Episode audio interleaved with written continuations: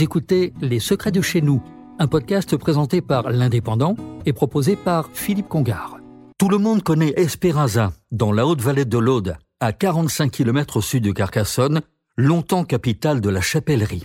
Aujourd'hui, c'est vers une autre attraction que je souhaite vous faire découvrir, le musée des dinosaures.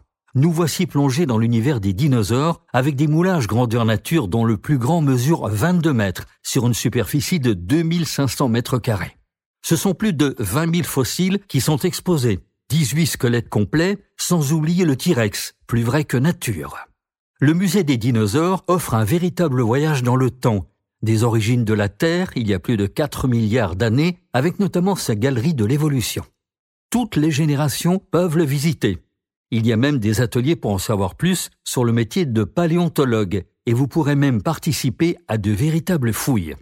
C'est une association, Dinosauria, qui gère le musée des dinosaures avec des objectifs bien définis.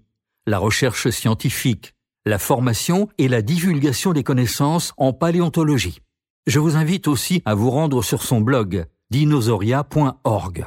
Durant tout l'été, le musée est ouvert toute la journée et il est facile à trouver puisque tout près de la gare d'Esperanza.